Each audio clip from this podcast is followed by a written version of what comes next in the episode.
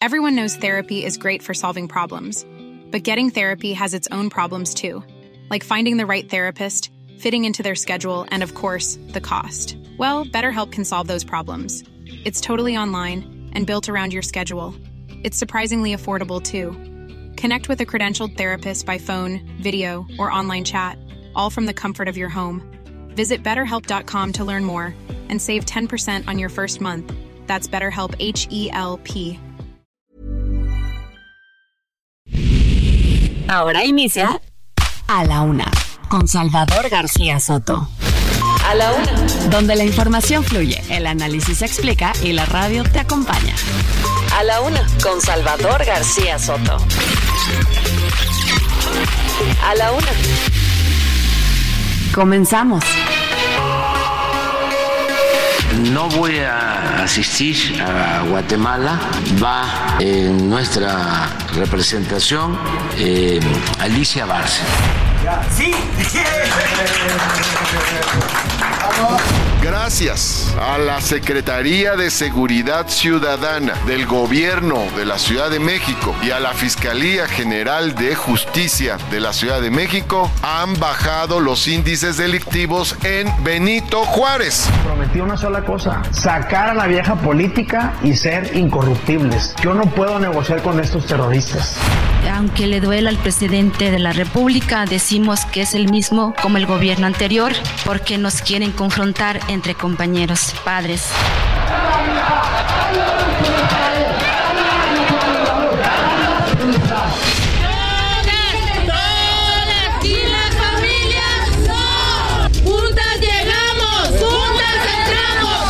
Este tribunal pleno lamenta profundamente el fallecimiento del doctor Sergio García Ramírez.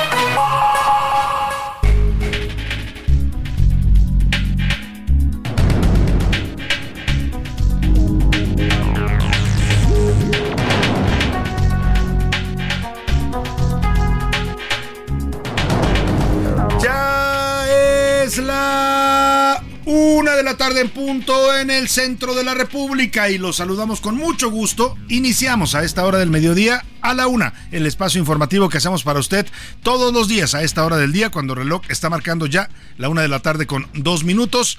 Estamos listos, preparados y de muy buen ánimo, sobre todo porque ya es viernes, para informarle, para entretenerle y también, también para acompañarle. Tratamos siempre y nos proponemos ese objetivo, ser su compañía diaria al mediodía y esperemos estarlo logrando. Lo saludamos desde estos micrófonos del Heraldo Radio 98.5 de FM de nuestra frecuencia central aquí en la Ciudad de México, aquí por los rumbos de la Colonia del Valle, en Insurgente Sur 1271.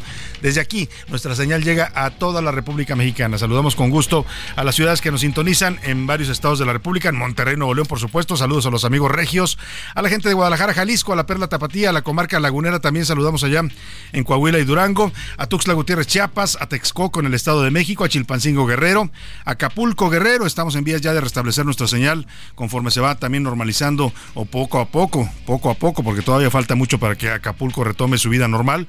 A San Felipe Torres Mochas en Guanajuato, a Tepic Nayarit, a Oaxaca capital, al Istmo de Tehuantepec allá en Oaxaca, a San Juan del Río Querétaro, a Tampico Tamaulipas, al Radio Altiplano que está en los estados, se escuchan los estados de Puebla y Tlaxcala, a Mérida, Yucatán, a Río Grande, Zacatecas, a Juan Aldama, Zacatecas y a Sombrerete también en el estado de Zacatecas. Al otro lado de la Unión Americana también, también sueña, suena, perdóneme, suena y sueña también la señal del Heraldo Radio en San Antonio, Texas, en McAllen, en Bronzeville, Texas, en Georgia, Atlanta. Muchos saludos a toda la gente que nos escucha también por allá, hasta esa parte de la Unión Americana, en Tucson, Arizona y en Independence, Iowa. Hoy tenemos un programa con, movido, ¿eh? con mucha información con temas interesantes que están surgiendo en el panorama informativo local, nacional e internacional. Le vamos a estar actualizando lo más importante, solo lo más importante de lo que ocurre en estos momentos en el país, en la ciudad y en el mundo. Se lo estará reportando en estos micrófonos en las siguientes dos horas, acompañado de todo este equipo de profesionales del periodismo, de la información y de la producción radiofónica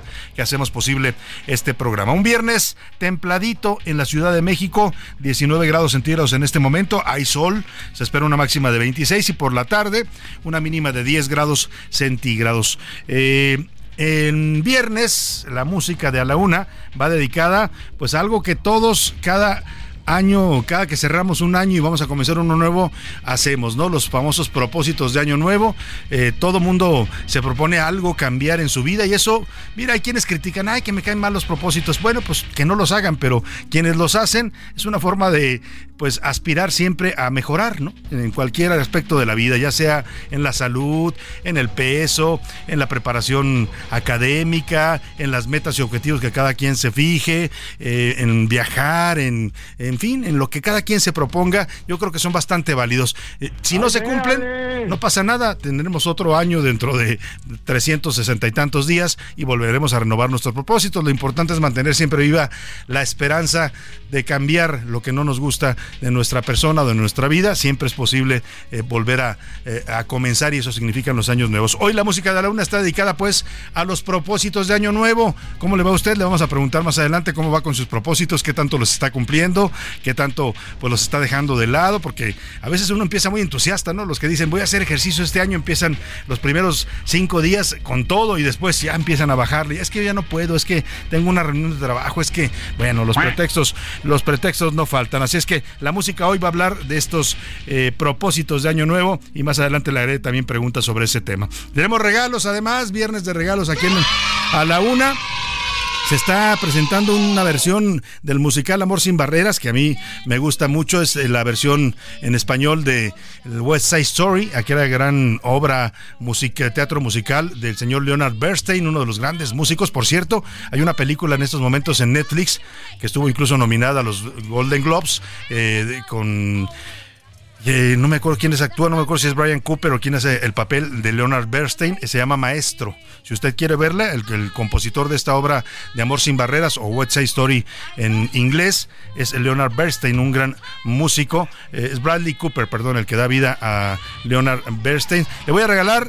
15 pases dobles para que se vaya a ver este gran musical que estrena su nueva temporada 2024 este 20 de enero en el Teatro Centenario de Coyoacán. Es el famoso musical de Broadway, esta versión que hacen aquí actores y productores mexicanos. Está producida por Gerardo Quirós, lo cual es garantía. Gerardo Quirós es un eh, actor y productor de teatro que siempre presenta buenos espectáculos y está inspirada pues en la obra clásica. Si usted no sabe la historia, es más, o menos se la platico. Es una historia de amor, una especie de Romeo y Julieta entre dos... Eh, este entre una inmigrante puertorriqueña en Nueva York, en el Nueva York de los años 50, y un estadounidense. ¿Cómo se da el amor entre los que son diferentes? Eran años de discriminación para los inmigrantes latinos en los Estados Unidos, los veían mal, y bueno, pues eh, eh, narra de esta historia de amor entre ellos, las pandillas juveniles de aquella época. Es una obra bastante interesante y musicalmente para mí es una obra maestra. ¿eh? Las canciones todas, si usted se da la oportunidad de escuchar el soundtrack de esta obra, es una obra magistral del gran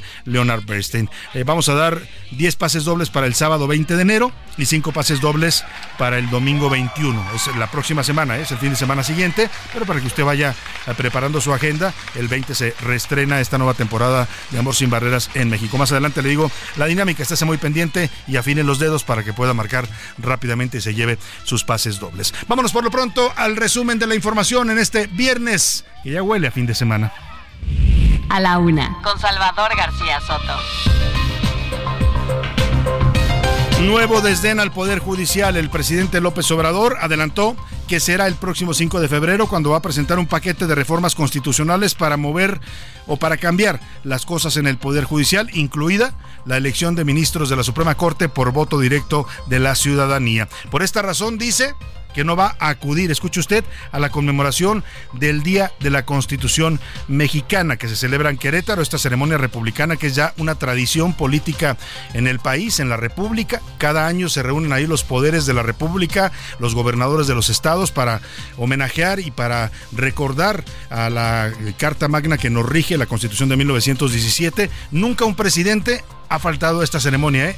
Nunca en la historia, y menos por una decisión propia, pues eh, probablemente hay algún caso de alguien que estuvo enfermo, que no podía acudir, pero vamos, estamos checando ya los datos para comentarle con precisión, pero sería la primera vez que un presidente de México no acude a conmemorar a la Constitución al Teatro de la República de Querétaro.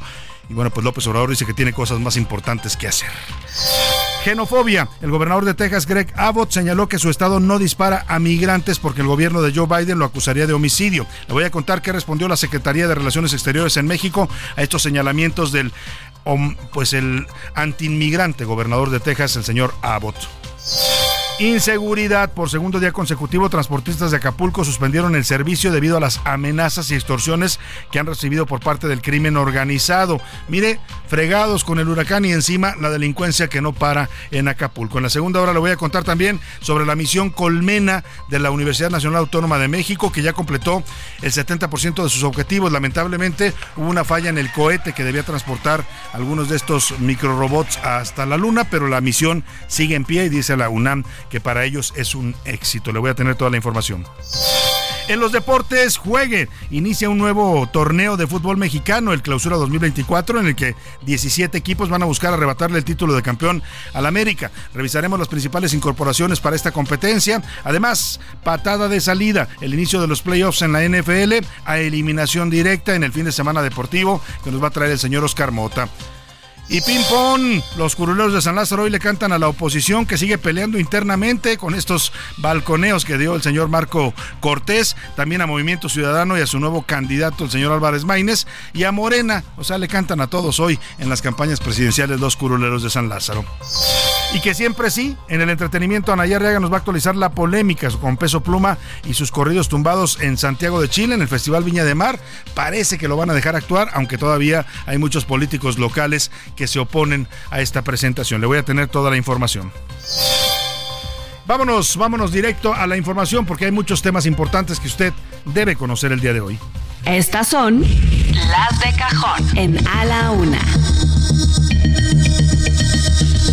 Y bueno, pues el presidente López Obrador confirma pues que lo suyo, lo suyo no es el respeto al equilibrio de poderes. Hemos visto ya cómo el presidente a cualquier otro poder del Estado mexicano que rivalice con él o que se atreva a cuestionarlo o a impugnar alguna de sus decisiones, iniciativas, reformas, pues simplemente los descalifica, los ataca, dice que son corruptos, que son, lo ha hecho con el Poder Judicial, bueno, el Poder Judicial no tanto, porque como tiene ahí mayoría en simple en, la Cámara de Diputados y en el Senado, pues ha logrado avanzar algunas reformas, no las constitucionales, lamentablemente desde hace tiempo ya la oposición se unificó para cerrarle el paso a cualquier reforma constitucional, pero en el caso del Poder Judicial, Oiga, el presidente ha sido eh, despiadado en cuanto a los ataques a la Suprema Corte de Justicia, a los ministros, a los jueces, los descalifica eh, todos los días, generaliza. Mire, yo no digo que no haya corrupción en el Poder Judicial, ¿eh? seguramente hay casos documentados y el propio Poder Judicial lo reconoce, hay casos que se documentan y se castigan de jueces que se corrompen para manipular los fallos judiciales, pero no se puede generalizar. El presidente todos los días dice los jueces son corruptos, los ministros son corruptos y son fifís y son conservadores. Bueno, pues en un desaire más en este discurso ya reiterado de ataques del presidente, no solo a los poderes, también ataca a los órganos autónomos. Al INE lo atacaba, fíjese qué curioso. Ahí el presidente se delata. Al INE lo atacaba todo el tiempo cuando estaba Lorenzo Córdoba y Ciro Murayama, que ya no están ahí cuando eran los consejeros del INE. ¿Por qué? Porque no, no se le sometían. O sea, el INE decía, nosotros somos autónomos y nosotros no tenemos que hacer lo que diga el presidente.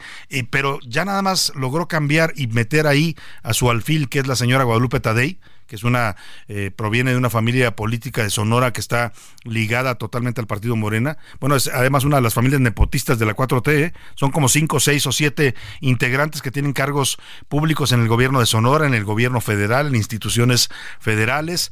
Eh, y ya nada más llegó la señora Tadei y el INE ya no es malo ya se le pasó al presidente la aversión por el INE, porque la señora Tadei, pues al final responde a los intereses de la 4T. Pero bueno, ahora es nuevamente un desaire el que realiza el presidente López Obrador en contra del Poder Judicial. Por primera vez en la historia, el presidente ha decidido y ha anunciado hoy públicamente que no acudirá a la celebración por el 107 aniversario de la Constitución de 1917, el acto conmemorativo republicano que se lleva a cabo todos los años en el Teatro de la República de Querétaro desde hace, ahora le voy a decir exactamente desde hace cuántos años se conmemora, cuántos años se conmemora esta tradición republicana. Es uno, es una ceremonia importante porque ahí se reúnen los representantes de los eh, tres poderes desde pues eh, hace ya varias décadas que se lleva a cabo esta celebración y pues el presidente decide que no va a acudir es, eh, decíamos, no hay un antecedente de un presidente que por voluntad propia haya dicho yo no voy, este año no se me antoja ir. Esto tiene que ver con lo que pasó el año pasado, con este, este enfrentamiento que hubo eh, que hubo desde entre el presidente y la ministra de la Suprema Corte, presidenta de la Corte, la señora Norma Piña.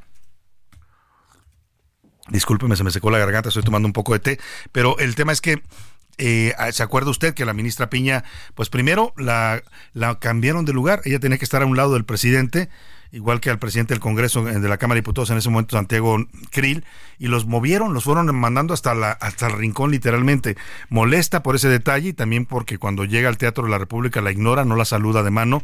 Pues la ministra Piña, cuando presentan al presidente, y todo el mundo le aplaude, todo el mundo se pone de pie para aplaudirle, ella se queda sentada un gesto que pues eh, sorprendió mucho en su momento y que muchos mexicanos valoraron como un gesto de dignidad ante eh, el poder presidencial. O sea, la ministra no se paró porque habían sido groseros con ella, lo habían maltratado y ella dijo, bueno, pues yo no tengo por qué levantarme, no hay ningún protocolo que diga que al presidente hay que aplaudirle de pie. Después en el discurso hubo ahí también señalamientos eh, sobre el respeto que merecen el trabajo de los jueces, sobre la independencia del Poder Judicial. Bueno, seguramente el presidente ya no quiso pues eh, eh, a exponerse a una situación así y decide que no va a acudir. Esta ceremonia se lleva a cabo desde 1934, o sea, son ya en este momento, eh, ahora le hago la cuenta, son 50 años, no, perdóneme, son 70, 90 años que se lleva a cabo, 90 años de los 107 que cumple nuestra constitución y pues eh, en todo ese tiempo no hay registros de que un presidente no haya acudido a esta celebración tan importante. Digo que el 5 de febrero no va a ir porque va a estar ocupado, porque va a andar presentando sus eh, reformas al Poder Judicial, al sistema de pensiones y al incremento al salario mínimo que quiere que sea mayor al de la inflación. Estas reformas que son algunas de ellas eh, constitucionales y que difícilmente van a poder avanzar. El caso de la reforma al Poder Judicial, donde quiere cambiar la forma en que se elige a los ministros para que ya no los elija el Senado a propuesta del presidente, sino que ahora sean los mexicanos los que voten directamente, como si fueran pues como si fueran candidatos a algo, ¿no? En realidad, los ministros deben ser juristas preparados, honestos, probos, y una elección abierta, pues cualquiera se puede postular y cualquiera puede ganar.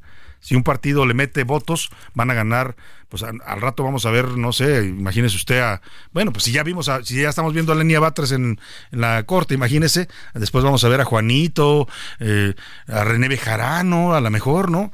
No sé, eh, algunos de esos personajes, a Carlos Simas, que ya anda desaparecido, ya ni la, su ex esposa se acuerda de él. Bueno, en fin, eh, el tema es que el presidente dice que ya va a presentar sus reformas y que por eso no acudirá a la ceremonia republicana. Primera vez que un presidente desaira una ceremonia que honra a nuestra Constitución. Iván Saldaña, cuéntanos estos anuncios que hace hoy el presidente de una ausencia que va a ser bastante notoria en el Teatro de la República el próximo 5 de febrero.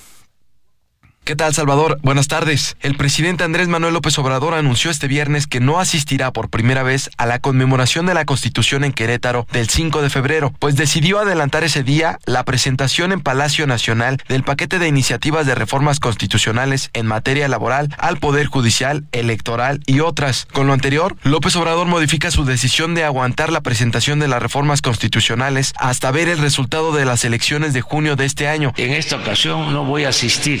El 5 de febrero a Querétaro, el día de la Constitución. Y voy a presentar ese día todas las iniciativas de reforma a la Constitución, aquí. Con ello, Salvador, el 5 de febrero habrá dos ceremonias a la Constitución. En Palacio, López Obrador celebrará la de 1857, mientras en Querétaro se conmemorará la Constitución de 1917, a la que asistirá la secretaria de Gobernación, Luisa María Alcalde, en representación del Ejecutivo Federal. El presidente López Obrador remató diciendo que siempre se habla de la Constitución de 1917, pero muchos de sus fundamentos y artículos se definieron en la Constitución liberal de 1857 y por ello dijo es relevante la ceremonia que va a encabezar en Palacio Nacional. Salvador Auditorio, la información esta tarde. Pues ahí está, el presidente toma decisiones bastante extrañas, ¿eh? un poco incomprensibles. No va a ir a la ceremonia republicana, insisto, desde hace 90 años es una tradición y no sé si, no obligación, nada lo obliga, pues, pero Oiga, es la ceremonia de la República, es la ceremonia de la Constitución que nos rige como Estado mexicano. Y en su lugar dice que se va a dedicar a presentar reformas al Poder Judicial y que va a hacer su propia celebración de la Constitución, pero no la del 17, que es la que está vigente, sino la de 1857. ¿De qué se trata todo esto? ¿Cómo entender estas actitudes del presidente López Obrador? Eh, para eso le preguntamos y saludamos con mucho gusto en la línea telefónica Ernesto Guerra, analista político. ¿Cómo está Ernesto? Un gusto saludarlo. Gracias, muy amable por la invitación, Salvador. ¿Cómo entender esta, esta, este, esta decisión del presidente de ausentarse de una ceremonia en la que, hasta donde tenemos registro, no hay ningún presidente que haya faltado en 90 años, y en su lugar celebrar, por su lado, una constitución anterior que ya fue derogada? Bueno, evidentemente eh, forma parte de esta narrativa, eh, que no es otra cosa más que electorera, estaremos por iniciar justamente un periodo importante en un proceso electoral el más grande de la historia y no solo hace el desdén como suele hacer en algunos actos protocolarios, sino en esta ocasión él dice que hará en su lugar eh, un anuncio importante donde va a presentar algunas reformas importantes para la vida pública de nuestro país. Y no es otra cosa, eh, Salvador, que bueno, seguir uno imponiendo esta agenda pública, pero una agenda eh, vacía, que no tiene algún sustento importante, porque las reformas que propone, por lo menos estas cuatro eh, que ha mencionado, y le sumaría una más que tiene que ver con la Guardia Nacional, pero esta, esta reforma judicial famosa y esta reforma electoral, de entrada son reformas constitucionales, son reformas que tendrían que ver con una modificación directa a la Carta Federal. Y hoy por hoy, como está eh, constituido tanto la Cámara de Diputados Salvador como la del Senado, no tienen los votos suficientes para aprobarlo. Una. Dos, la reforma electoral, bueno, el 105 de la propia Constitución le prohíbe hacer modificaciones 90 días eh, antes de un inicio del proceso electoral. A lo mejor puede ser posterior y eso está bien. Pero hoy, a menos de que quiera hacer otra vez un fraude a la Constitución con iniciativas legales que permitan eh, ser inconstitucionales, bueno, pues esa será otra narrativa. Pero la del Poder Judicial tampoco le dan los votos suficientes de una elección de ministros, jueces de circuito, magistrados. Es otra vez esta agenda que es importante decirlo, lo, la coloca justo para entrar a las elecciones. Recordemos, Salvador, que el INE le ha prohibido, el tribunal le ha prohibido este participar por generar eh, iniquidad en la contienda electoral. Un gobernador no, un gobernante no puede entrar eh, por este tipo de temas en una contienda que ya es un hecho. Y lo que está buscando es esto. Ahora, las otras dos reformas, la, la reforma pensiones, pues habría que ver qué es lo que plantea, si tiene que ver con impuestos, con afores, con regular, que es un tema pues que otra vez tendrá eh, su análisis, porque ahí hay posiciones también encontradas dentro de los propios bloques opositores. Entonces, creo que se trata más bien de una narrativa de un tema electorero, y perdón decirlo de esa manera, que más allá de un discurso con contenido de una reforma de, calado. Y la otra es que estamos a tres meses de que concluya esta legislatura. Entonces tú dime, eh, Salvador, si han tenido una omisión legislativa de muchas leyes, y en tres meses, en plena campaña electoral, lo van a resolver. No definitivamente no. En el medio de esta demagogia, pues me queda claro el, objetivo electorero eh, que dice eh, nuestro especialista Ernesto Guerra. Hay un desaire. ¿El desaire a quién es? ¿Es al, al, Poder Judicial? ¿Es a la República? ¿Es a la Constitución del 17? Sí, claro, y a la propia democracia que él dice defender y que viene de un proceso bastante legítimo donde ha atacado no solo a la autoridad eh, electoral nacional, sino el propio Poder Judicial. Ha dejado justamente su desplante en otros actos con la propia ministra presidenta Norma Piña. Entonces, no nos extraña que se cobije en un argumento histórico bastante cuestionable si eso no es y este desdén que le da al poder judicial en un acto pues muy importante que ha sido una y otra vez festejado, se conmemora este aniversario y bueno, pues ahorita en esta narrativa de un hombre que ha creído ser el presidente más importante en la historia de nuestro país y que está lejos de hacerlo. Pues Ernesto Guerra, analista político, te agradecemos mucho este análisis que haces para nuestra audiencia y vamos a estar atentos a este evento pues inusual en la vida de la República Mexicana. Muchas gracias. Con gusto, Salvador. Buenas tardes. Vámonos a la pausa, la primera pausa de este programa y esto se llama Propósitos de Año Nuevo con Leonel García. Heraldo Radio, con la H que sí suena y ahora también se escucha. Ya estamos de vuelta en A la Una con Salvador García Soto. Tu compañía diaria al mediodía. La rima de Valdés. ¿O de Valdés la rima? Estoy pobre que doy pena en esta cuesta de enero. Que se componga, yo espero, en serio, hazme la buena, para llegar a la quincena con un poquito de lana mis finanzas no son sanas, las de quién en estas fechas. Mi cartera está maltrecha, enero a la mexicana. Ya hasta se me quita el sueño porque tengo hartos temores. Por las deudas y acreedores, voy derecho pa'l empeño. De ciertas prendas soy dueño. Diciembre fue un despilfarro. Y eso que soy medio marro, entre cenas y pachangas, o por angas o por mangas, ahorita no traigo un varo. Andar sin lana sí apesta, debí medirme, decían, ni en la tiendita me fían, hay que soportar la cuesta.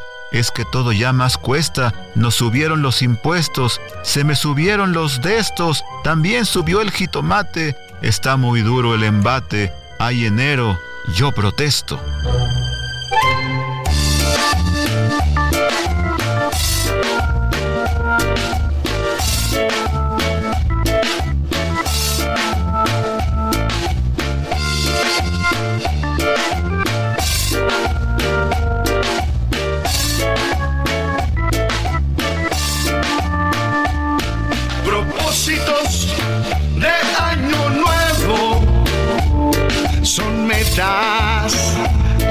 Conseguir. Propósitos de año nuevo, promesas que se van a cumplir. Bajar de peso, ir al gimnasio, meterle al cardio, comer bien sano y sin excusa, hacerlo a diario. Dejaré excesos que me están matando. Cambiaré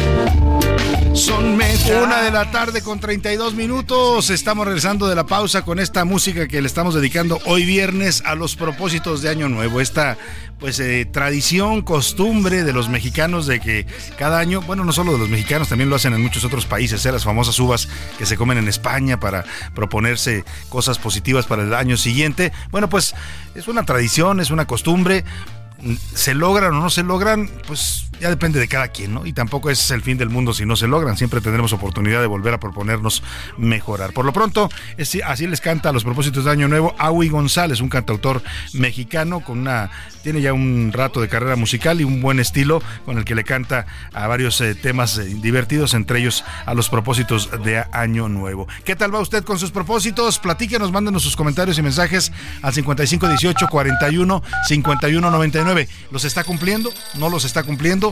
¿Ya, ya los abandonó apenas a los 12 días del año?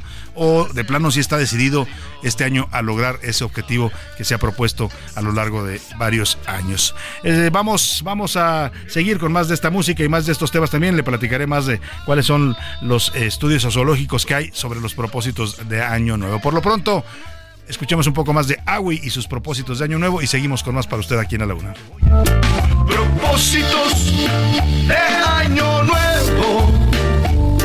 promesas que se van a cumplir. El ojo público. En A la Una tenemos la visión de los temas que te interesan en voz de personajes de la academia, la política y la sociedad. Hoy escuchamos a Jimena Céspedes en hashtag La conversación en tiempo real. El ojo público. La agenda sociodigital inició con un tema internacional en Ecuador. Le llaman un conflicto armado interno después de que hombres interrumpieran en el canal de televisión TC de Guayaquil y tomaran rehenes durante la transmisión. A ese incidente se sumaron incursiones en universidades y otras instituciones públicas, así como en cárceles, a lo que el presidente Daniel Novoa declaró el estado de emergencia. Todo esto surgió tras la fuga de líderes como la de Adolfo Macías, alias Fito, y Fabricio Colompico, alias El Salvaje. Acordémonos que en agosto de 2020 fue asesinado el candidato presidencial Fernando Villavicencio y en su momento se dijo que podría haber sido ordenado por cárteles ligados a México. El caso es que este tema, más allá de vernos reflejados en un espejo, sí le ha pegado a México. Aunque las redes sociales son principalmente informativas, el tema ha llegado a más de 47 millones de personas, donde existe un 16% de relación con los cárteles, principalmente de Sinaloa y el de Nueva Generación, y el 8% compara el tema al Culiacanazo. Otros tantos mencionan que la estrategia del presidente de abrazos y no balazos llegó hasta Ecuador.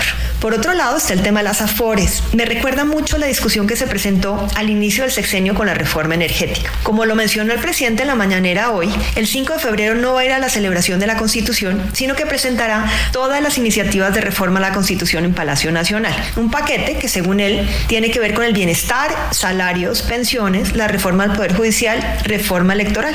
Entre ellas, tal parece precisamente que está este tema y ha llegado a más de 13 millones de personas. Sin embargo, esta reforma de las Afores es principalmente negativo. El 74% señala que, aunque no se sabe aún de qué tratará la reforma, en el fondo lo que busca el presidente es quedarse con el dinero de las pensiones. Y la pregunta que se hace precisamente la audiencia es si lo va a usar para pagar el endeudamiento para los proyectos del sexenio, dárselo al ejército o para las elecciones. Finalmente, nuestro personaje de la semana es Jorge Álvarez Maínez, tras el nombramiento como candidato de Movimiento Ciudadano a las elecciones presidenciales de 2024. El tema ha llegado a más de 31 millones de personas y aunque generó expectativa, es principalmente adverso. El 82% de la audiencia considera negativa la designación del candidato. Veremos si este nuevo candidato puede ser un verdadero fosfo-fosfo o si más bien hará solo un papel secundario en las elecciones. Soy Jimena Céspedes y nos vemos la próxima semana en A la Una. A la Una. Con Salvador García Soto.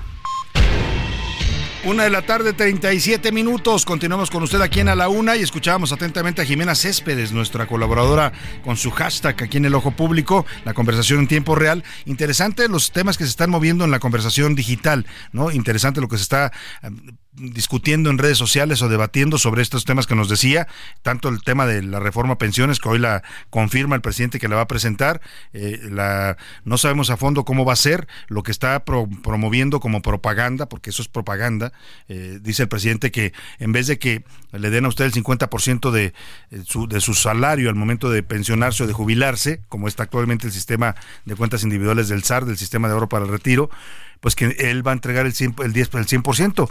Y muchos están preguntando, muchos expertos, ¿y de dónde van a salir los recursos? ¿Quién va a poner el otro 50%? Porque ahora las pensiones se componen de lo que usted aporta como trabajador, lo que va ahorrando con sus aportaciones mensuales, de lo que aportan los patrones, y el gobierno creo que ni pone nada en las afores. Entonces la pregunta es, ¿el otro 50% de dónde va a salir? Si ya el gobierno ha dicho que no tiene en este momento mucha disponibilidad de recursos, por eso le quitaron el, el, impuesto, el subsidio, pues el IEP se lo quitaron, se lo retiraron ya al, al la gasolina y al diésel. Por eso nos dieron el gasolinazo de casi 10 pesos en algunas gasolineras, ¿no? La Magna que subió de 22 a casi 30 pesos en algunos lados. Bueno, pues la pregunta es de dónde va a salir eso y qué tan viable financieramente, técnicamente, es esta pensión, que esta reforma de pensiones que está proponiendo el presidente. Interesante lo que decía Jimena Céspedes. La gente en, la, en los eh, debates que se están haciendo en redes sociales y en el internet discuten qué va a hacer el presidente con ese dinero. Si toma los, si va a tomar los, los ahorros de los trabajadores, que hoy son, ahora le doy el dato de cuánto existe ahorrado en las cuentas individuales del SAR en total, en los trabajadores mexicanos son miles de millones de pesos. Muchos les han querido meter mano, ¿eh? pero no se ha permitido y la pregunta que muchos se hacen con esta reforma al sistema de pensiones que quiere presentar López Obrador es si él va a tomar esos recursos y para qué los usaría. Para dárselos al ejército, para las campañas electorales, la Claudia Sheinbaum, para sus obras insignia, para terminar el tren Maya. Son 5 billones 550 mil 945 millones de pesos. De ese tamaño es la bolsa que hay hoy en, las, en el sistema de pensiones de la Afore y eso es lo que dispondría el gobierno. O sea, el gobierno lo administraría, pues. ¿Qué tanto confía usted en que el gobierno administre ese, ese dinero de las pensiones? La experiencia nos dice que no, no, no, no es muy buen administrador el gobierno cuando se trata de pensiones. Vea usted los líos que tienen en, en el IMSS, en el sistema de pensiones del IMSS, en el pensioniste, ¿no? En Pemex, en muchos lados donde todavía el gobierno paga las pensiones de los trabajadores. Tampoco defiendo yo el sistema de las Afores, ¿eh?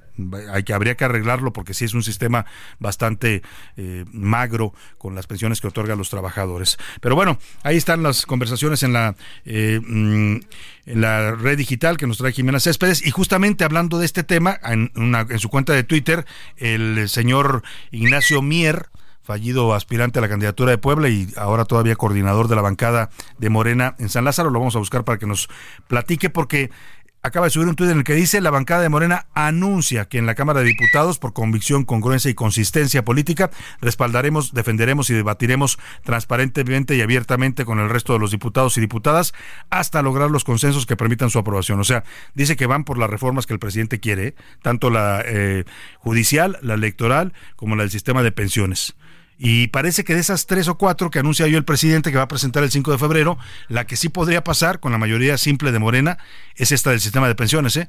Vamos a checar, estamos checando bien el dato, si esta, esta en particular requiere reforma constitucional. Las otras sí, es un hecho que la, la, la, el Poder Judicial, la electoral, difícilmente van a pasar porque Morena no tiene los votos suficientes, no alcanza mayoría calificada, pero la de pensiones en una de esas la pueden aprobar, ¿eh?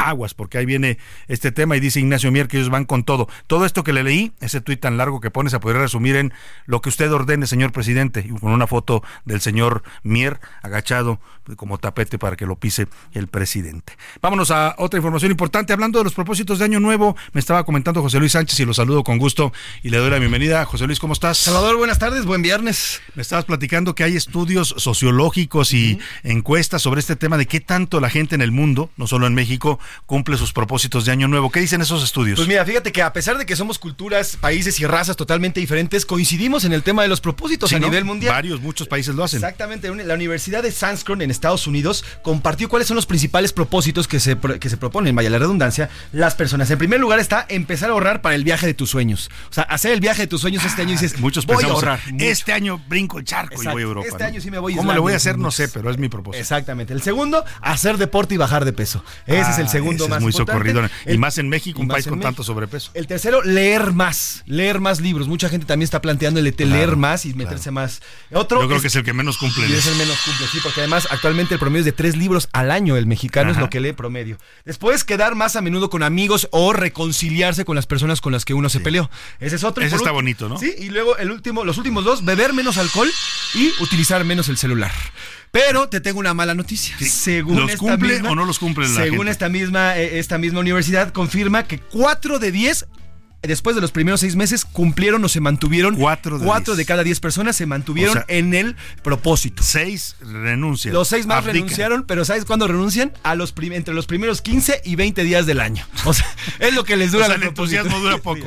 Me decía José Luis que él está un poco incómodo porque José Luis es, un chico fitness, va al gimnasio todos los días y que le harta un poco esta temporada porque está lleno el gimnasio, ¿no? Sí. Yo le decía, tranquilo, espérate una semana más y ya se va a vaciar porque la mayoría renuncian a estos propósitos en ese momento. Gracias a este estudio. Ojalá y no lo hagan. ¿eh? que no, pero yo creo que el del ejercicio es uno de los propósitos más eh, loables y saludables que pueden existir. Y si, si usted hace ejercicio, no se enferma porque además fortalece su sistema inmunológico. Exacto, el ejercicio. Mira, fortalece el sistema inmunológico, fortalece tu estado de ánimo, no te hace ver la vida distinto, liberas endorfinas, estás, te sientes mucho mejor. Y bueno, pues, eh, a ver, espero que si usted, eh, y además pues llega usted a viejo mucho más dignamente. Exactamente.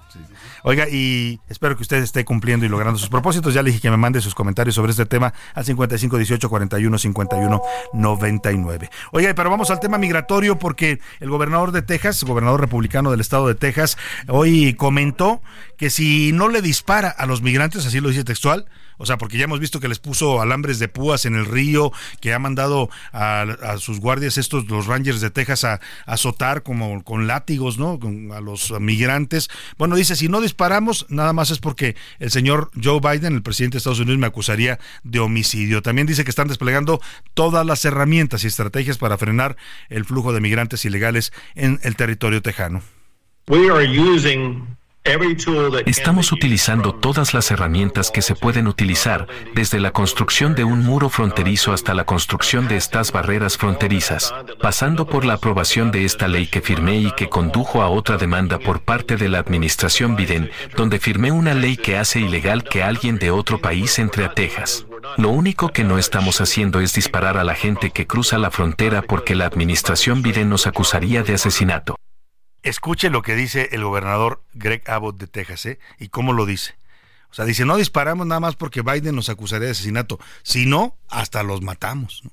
O sea, casi es lo, lo que se eh, entiende pues de su comentario tan racista. Y es que pues la migración ilegal, que es un, todo un problema para Estados Unidos y también para México, eh, se está convirtiendo ya en una bandera electoral. Acuérdese usted que en noviembre hay elecciones en los Estados Unidos, van a renovar su presidencia y el, el discurso antimigratorio es de las cosas que más les funcionan a los partidos allá en Estados Unidos para ganar votos y simpatizantes. Oiga, ante esta declaración tan fuerte, la Secretaría de Relaciones Exteriores de México ya rechazó eh, lo comentado por el gobernador Greg Abbott en un comunicado oficial, expresó su absoluta preocupación a cualquier tipo de expresión que inste a actos violentos y deshumanización de la comunidad migrante, dice la Secretaría de Relaciones Exteriores de México. Y hablando de migración, el embajador de Estados Unidos, Ken Salazar, embajador en México, dijo que a un año de que se implementara el ingreso legal de extranjeros al territorio estadounidense mediante la aplicación del CBP One, aún no hay cruces irregulares eh, y ni deportaciones. También reconoció que el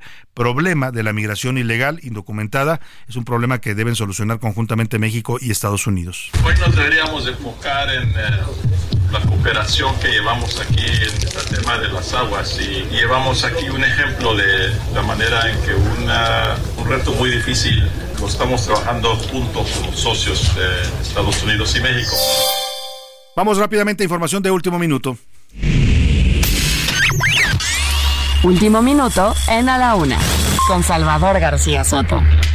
¿Qué nos tienes, José Luis Sánchez? Salvador, información importante para nuestros amigos neoloneses, solamente, sobre todo en la zona de Monterrey y la zona metropolitana. La primera, la primera eh, alerta sobre el tema de, ambiental, sobre el tema de contaminación, se acaba de lanzar en estos momentos, contingencia ambiental por altos niveles contaminantes, sobre todo en Monterrey y en la zona conurbada. Así que bueno, la sugerencia para todos los amigos regios, no salgan a hacer ejercicio en estos momentos. la calidad no es la mejor, así que hay que cuidarse. Y bueno, pues todo esto es por el tráfico, por también las fábricas y el tema del aire que en Monterrey lastimosamente no corre del todo. entonces y además es época invernal, ¿no? Se provocan estos fenómenos en las ciudades, como pasa en la Ciudad de México y en varias ciudades del mundo, de la inversión térmica, pues los, los contaminantes no suben porque no hay suficiente aire y a veces el sol tampoco es tan, eh, pues, tan intenso. Bueno, pues ahí está esta noticia para nuestros amigos regios, que le mandamos un abrazo allá a la gente que nos escucha en Monterrey, Nuevo León y toda su zona metropolitana a través de, ¿qué frecuencia nos escuchan, José Luis? El 99.7 de FM. Vámonos a otros temas importantes. A la una, con Salvador García Soto. Oiga, ayer le informamos en este espacio que el Tribunal Electoral del Poder Judicial de la Federación emitió un fallo que causó mucho revuelo porque revocó, fue una queja que pusieron algunos partidos eh, y sobre todo también en el INE eh, sobre los plazos y requisitos que debía cumplir la presidenta del INE, en este caso Guadalupe Tadei, eh, para nombrar al secretario ejecutivo o secretaria ejecutiva. Eh, ella quería nombrarlo sin consultar al Consejo, el Consejo se opuso y se dio esta controversia que llegó hasta, la, eh, hasta el Poder Judicial, en este caso al Tribunal Electoral del Poder Judicial, el Tribunal Electoral Federal. Bueno, pues el fallo el fallo de los eh, la mayoría de ministros, de perdóname, de magistrados, dice que la señora Tadei sí tiene facultades para hacer nombramientos sin consultar al Congreso. Muchos periódicos titularon eh, el tribunal le da manga ancha a Tadei, otros cuestionaron si estábamos viendo ya un tribunal más cargado a, favor de la 4T, pero para hablar de este fallo y de las reacciones que ha provocado y las interpretaciones que ha tenido, saludo con gusto en la línea telefónica a Roberto Duque, él es asesor jurídico del Tribunal Electoral del Poder Judicial de la Federación. ¿Cómo está? Un gusto saludarlo. Buenas tardes. Eh, estoy muy agradecido, Salvador, por encontrarme en tu prestigiado espacio. A ver, platíquenos este fallo que pues desató muchas especulaciones, muchas reacciones también e interpretaciones.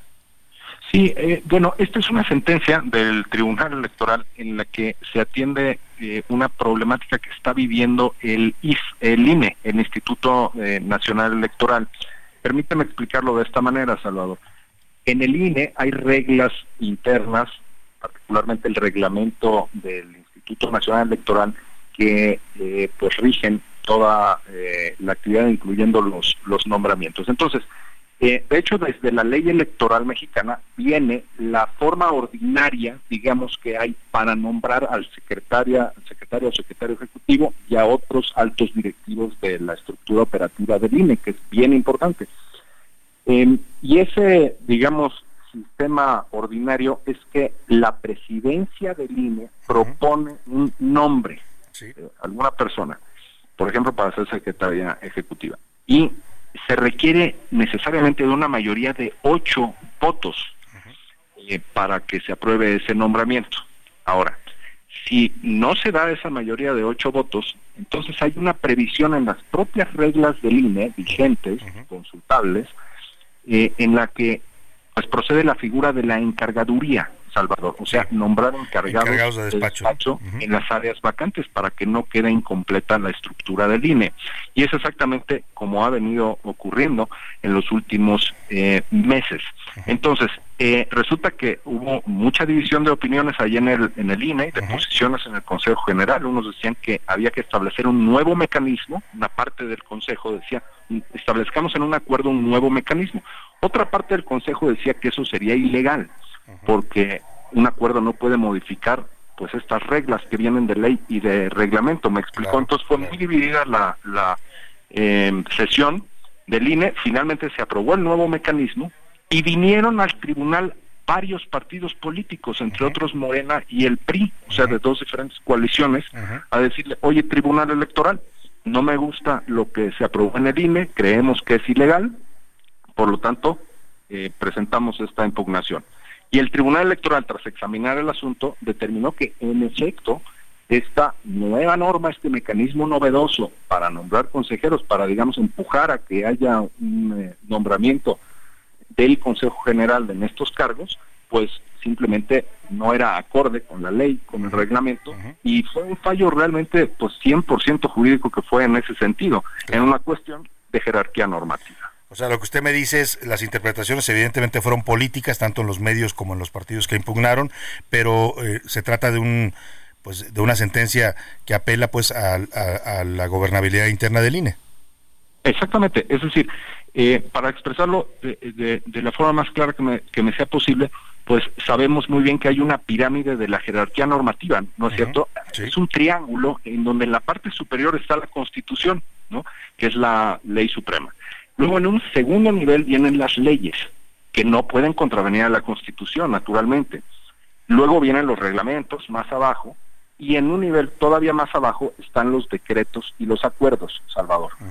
En este caso se trató de un acuerdo del Consejo General del INE en donde estableció un mecanismo nuevo que incluía determinar, por ejemplo, que los nombramientos tendrían que ser de personas que formaran parte de la estructura de la Junta Ejecutiva del INE o del Servicio Profesional Electoral del INE, daba un plazo de 30 días a la, a la presidencia del INE para eh, someter estos eh, nombramientos, tendrían la duración de un año, o sea, todo un procedimiento nuevo estableció el acuerdo del INE. Si bien, Salvador, el acuerdo es una norma jurídica, sí, pero es inferior en jerarquía normativa. Y entonces el tribunal dijo, en efecto, tal y como eh, se expresó por los partidos impugnantes, en este caso les dio la razón, señalando que, eh, pues sí, contravenía o no era acorde el nuevo mecanismo con la ley y con el reglamento interior del INE. Son las reglas que se ha dado el propio INE. Claro, las sentencias, para que quede claro el punto de vista, en este caso de usted como asesor jurídico del tribunal, las sentencias del tribunal, esta y pues cualquier otra que venga en el proceso electoral, pues no van, no le van a gustar a muchos, pues, y cada quien les dará su interpretación.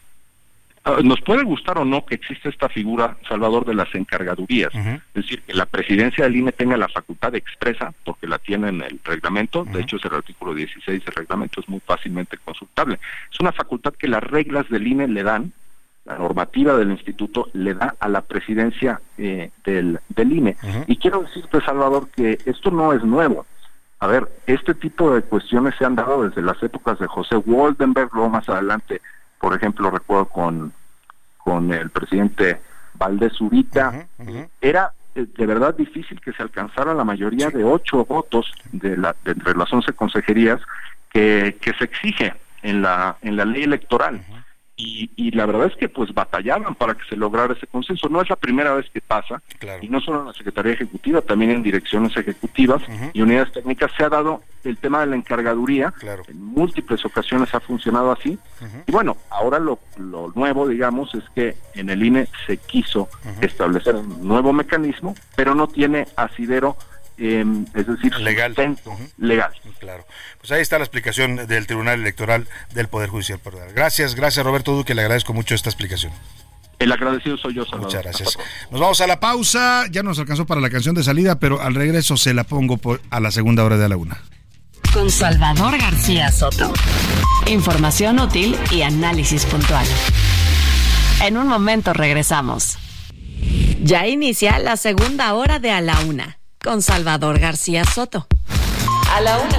Donde la información fluye, el análisis se explica y la radio te acompaña. A la una. Con Salvador García Soto. A la una.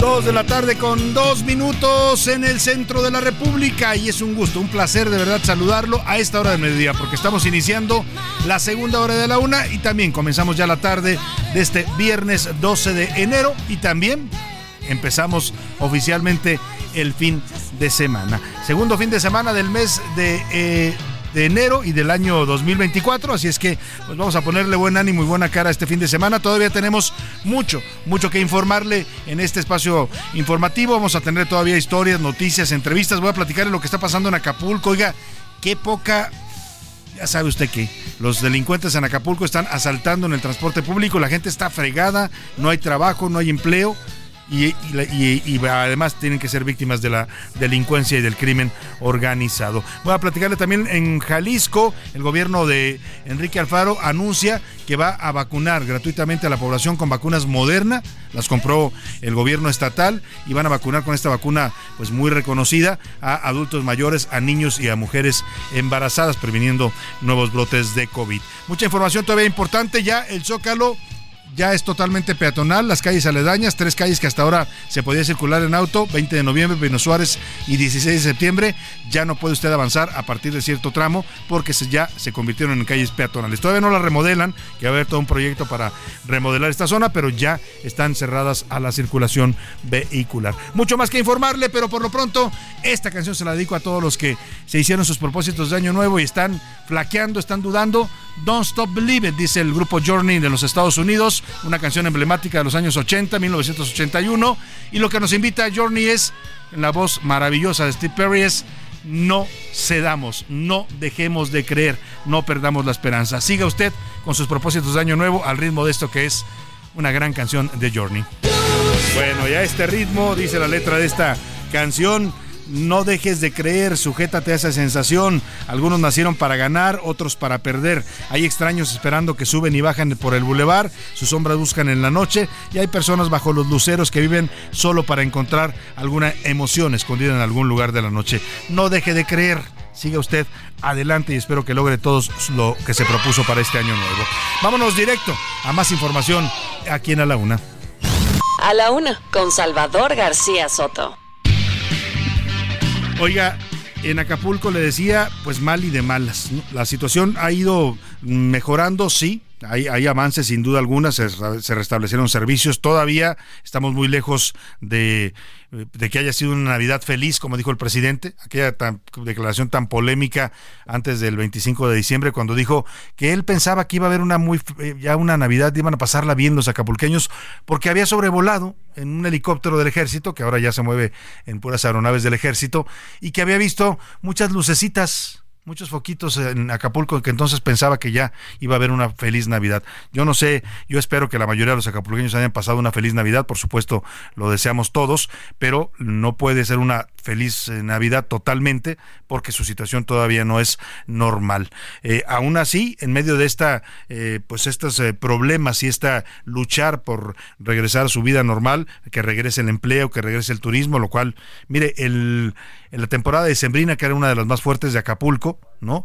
Porque se llena de gente de la Ciudad de México que va a pasar allá las fiestas de Navidad y de Año Nuevo, pues tuvieron creo que el 40% de ocupación hotelera, cuando normalmente lo, lo, normal en esas épocas era un 80, 90 y hasta 100% de ocupación hotelera. Para que se dé usted cuenta de cómo están batallando todavía y sufriendo los hermanos acapulqueños y guerrerenses por la falta pues de turismo y de empleo que se vio afectado con este terrible huracán que los azotó el año pasado. Bueno, pues encima de todo lo que han tenido que soportar, ahora el crimen organizado pues está asaltando y está extorsionando a los transportistas, a los que manejan el transporte urbano en Acapulco, tanto que ayer, por segundo día consecutivo, bueno, hoy más bien, ayer declararon un paro, hoy es el segundo día de paro, porque dicen nos están extorsionando y la Guardia Nacional no hace nada.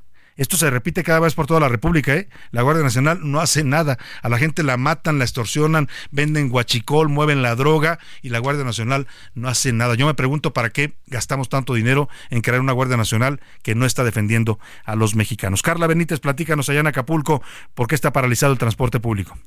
¿Qué tal, Salvador? Un saludo a tu auditorio. Como lo comentas, por segundo día consecutivo el servicio de transporte público continúa parado en diversas rutas de Acapulco. Esto luego de diversos ataques que se registraron contra este sector desde la semana pasada y que se agudizaron durante el transcurso del jueves. Comentarte que ante esta situación, desde ayer por la tarde las autoridades reforzaron los patrullajes en la ciudad. Sin embargo, a pesar de la presencia de la Guardia Nacional y la Policía del Estado, las unidades que dan servicio a miles de usuarios son limitadas. Al respecto, desde las primeras horas del fin de semana, se observa a patrullas de la Secretaría de Seguridad Pública de Acapulco fungir como servicio de transporte gratuito. Este panorama también provocó que al menos 20 escuelas del nivel básico, medio y superior cancelaran clases. Mientras tanto, los pocos colectivos, camiones e urbans que laboran de manera parcial aumentaron el pasaje hasta en 80 pesos más de la tarifa habitual. Mi reporte desde Acapulco. Muy buenas tardes. Muchas gracias, Carla Benítez. Pues no solo han paralizado el transporte, han tenido que aumentar el precio. ¿Por qué?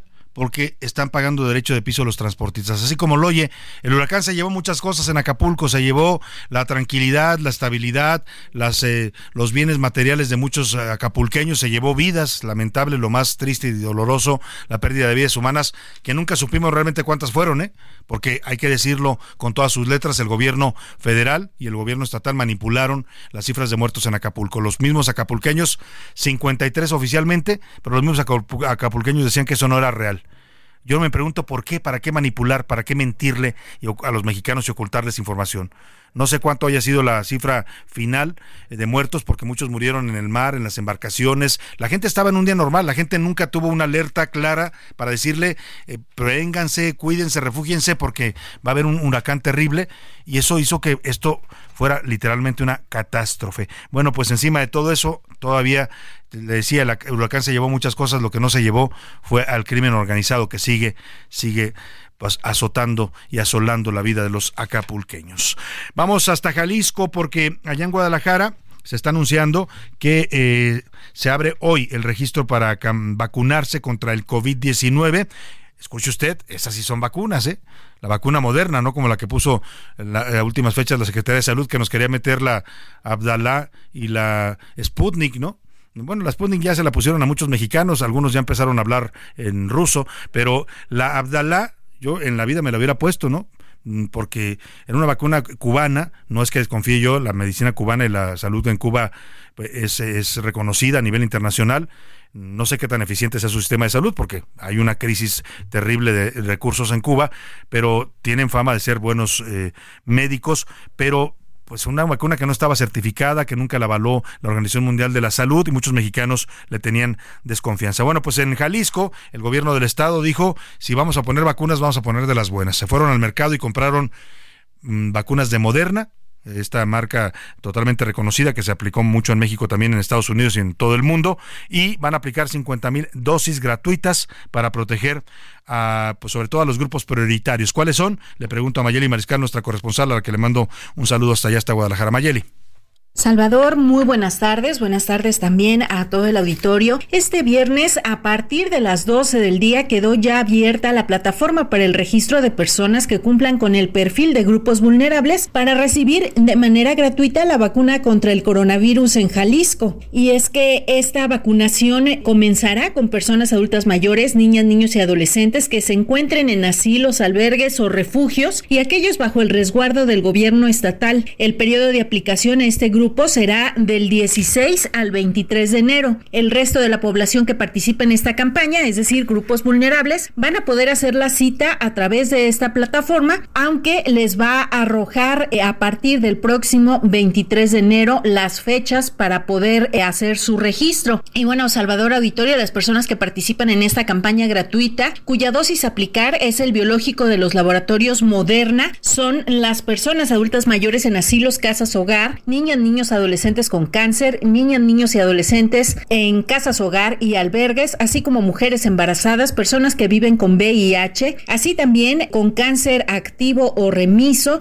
personas post-trasplantadas o con enfermedad renal crónica, también eh, la población de pueblos originarios con enfermedad inmunosupresora, así como otras comorbilidades como enfermedad neuromuscular grave, fibrosis quística, malformaciones congénitas de riñón, hígado o del sistema digestivo, distrofia muscular, parálisis cerebral, esclerosis múltiple, entre otras afecciones. Y bueno, la página para ingresar y sacar esta cita es a través de vacunación.jalisco.gov.mx. Es la información, Salvador. Muy buen día para todos. Muy buen día también para ti, Mayeli Mariscal. Ahí está, si usted nos escucha allá en el estado de Jalisco, en la zona metropolitana de Guadalajara, que les mandamos un saludo a todos nuestros amigos allá en el Heraldo Radio Guadalajara 100.3 de su FM.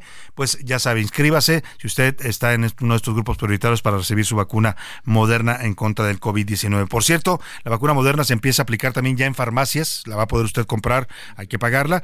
Eh, más o menos ah, estuvo hablando José Luis en estas últimas semanas de los precios. ¿Cómo andan los precios de la vacuna? Ya se puede conseguir la Pfizer, ¿eh? usted ya puede ir ahorita a varias cadenas de farmacias que ofrecen la vacuna Pfizer, Pfizer y se la ponen ahí mismo, eh, pero la moderna empieza a partir de febrero. ¿Cuánto andan en promedio el costo de las vacunas? La más barata, Salvador, es Pfizer en, la Cruz Roja, Cruz Roja, tanto aquí en la Ciudad de México como en el Estado de México, 787 pesos. Y en las farmacias, las cadenas están entre 800 y 970 pesos, dependiendo la farmacia. Y hay mucha gente que pregunta, ¿vale la pena que me vacune contra el COVID? Pues mire, sí vale la pena todavía, ¿eh? porque han dicho los especialistas que vienen nuevas variantes y estas vacunas, tanto la Pfizer como la Moderna, protegen contra esas variantes. ¿Vale la pena vacunarse contra la influencia? Yo le diría que sí, porque todavía nos queda la mayor parte del invierno. ¿eh? Ya pasó la Navidad, el Año Nuevo, pero el invierno todavía le quedan cerca de mes y medio, dos meses más todavía. Así es que, pues si usted puede vacunarse, de verdad hágalo porque pues es la forma de protegerse y evitar que si le da COVID o le da influenza, pues sea mucho menos eh, grave y delicados sus síntomas. Eh, vamos a otro tema rápidamente, la zona del, Zócalo, ya le habíamos anticipado esta noticia que este anuncio que hizo el gobierno de la Ciudad de México hace unos días, eh, van a transformar en una gran zona peatonal todas las calles aledañas al Zócalo, ya es peatonal la calle de Madero y ahora la que le sigue hacia la izquierda, cuando va usted hacia, eh, digamos, hacia la zona de Izazaga, que es 16 de septiembre, también se va a convertir en peatonal, y luego la que sigue dando vuelta ya por la, hacia la plancha del Zócalo, que es 20 de noviembre, también será peatonal, y la que le sigue que llega ya hacia, donde está el, eh, la Suprema Corte de Justicia, que es Pino Suárez, también se convierte en peatonal. O sea, todo el Zócalo estará rodeado por calles peatonales. La única queda que queda como acceso y salida es la de 5 de mayo. Por ahí podrá seguir usted entrando hacia el Zócalo y salir hacia el lado de República de Brasil, si mal no recuerdo se llama esa calle, para poder tener vialidad de salida. Ya se anticipó porque habían dicho que esto iba a ser parte de un, proyecto en el que van a remodelar las calles, van a quitar el asfalto, van a poner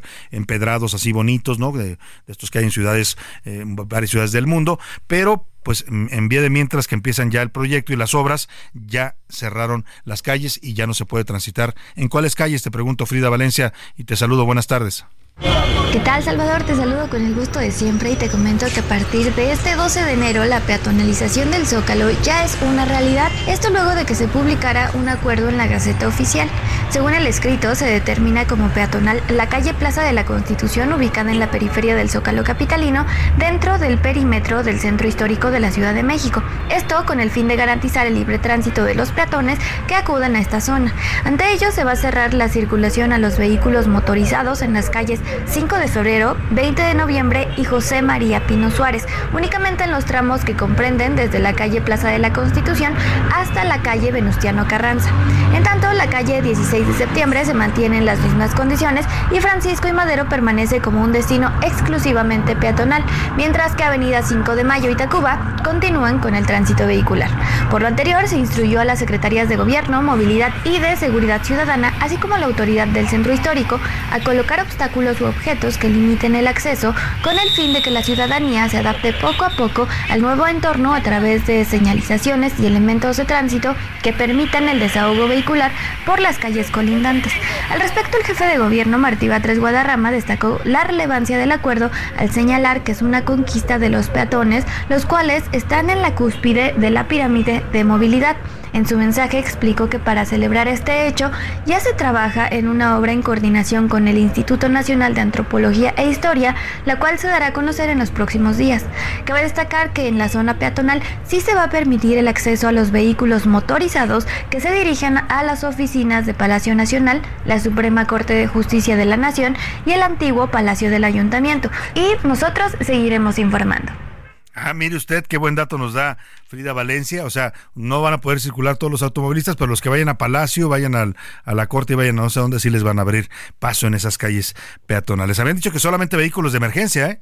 Vehículos de emergencia son patrullas de seguridad, ambulancias, ¿no? Eh, unidades de rescate, bomberos. Eso se entiende que les den, abran paso en una zona peatonal, pero si va el eh, secretario particular ahí de Juan de las Pitas en Palacio Nacional, lo van a dejar pasar. O sea, como si hubiera ciudadanos de primera y de segunda, que sí los hay lamentablemente en este país. Vámonos a otra noticia positiva e importante. La misión espacial mexicana denominada Colmena, que está llevando a cabo la Universidad Nacional Autónoma de México, logró con éxito completar el 75% de sus objetivos, los cuales van a permitir la llegada a la Luna de futuras misiones. Esta misión está buscando analizar la composición mineral de la Luna, estudiar eh, pues minerales eh, para poder explotar. Es el objetivo es que México sea pionero. Ya muchos países están buscando esto. Por supuesto, hay algunos que nos llevan tramos muy avanzados, ¿no? todas las superpotencias en los temas espaciales, China, Estados Unidos, Rusia, por supuesto, eh, Corea del Norte, que también ha tenido misiones espaciales. Eh, el caso es que México está tratando pues de entrar a este campo y para eso es esta misión. Lamentablemente hubo una falla en el cohete que tenía que eh, llevar hasta su destino a estas unidades de microrobots, pero no se logró el 100%, pero ya el 75%. Escuchaba a los expertos de la UNAM decir, a ver, no es una falla, no es un fracaso, es una misión exitosa. Lamentablemente, en este tipo de misiones siempre hay un margen de problemas y les pasó este 25% que no pudo concretarse, lo cual no desanima ni desalienta ni cancela la misión Colmena. Ricardo Romero nos explica. Cinco días de su lanzamiento y luego de una falla en el sistema de propulsión del módulo Peregrine, el proyecto Colmena desarrollado por la Universidad Nacional Autónoma de México logró con éxito funcionar en el espacio. Cabe resaltar que esta fue una de las pocas operaciones que lograron una activación exitosa. La noticia fue compartida por el Instituto de Ciencias Nucleares de la UNAM a través de un mensaje en redes sociales. Después de casi 10 años de arduo trabajo de académicos y la colaboración de más de 250 estudiantes, hoy Astrobotic anunció que de las 10 cargas programadas para ser puestas en marcha para pruebas, Colmena logró ser energizada, establecer comunicación y generar datos, los cuales ya se están trabajando en nuestro centro de control en el ICN. ¡Ya! ¡Sí! Por otro lado, y de acuerdo con el Instituto Universitario, hasta el momento la operación Colmena ha conseguido realizar más del 75% de los objetivos planteados. Uno de estos objetivos es estudiar desde la ingeniería los problemas a los que se enfrentan los microrobots en el ambiente espacial. Otro es analizar la composición de la capa cercana a la superficie lunar, los parámetros que la definen, sus propiedades físicas y cómo afectan a las telecomunicaciones, entre otros problemas. Launching a new era in spaceflight to the moon and beyond. Es así que el proyecto Colmena, en el que participaron cerca de 250 estudiantes, liderados por el doctor Gustavo Medina Tanco, continuará en búsqueda de un desarrollo tecnológico único a nivel internacional, el cual podría permitir a México participar en futuras misiones a la Luna y asteroides con la NASA. Para la una con Salvador García Soto, Ricardo Romero.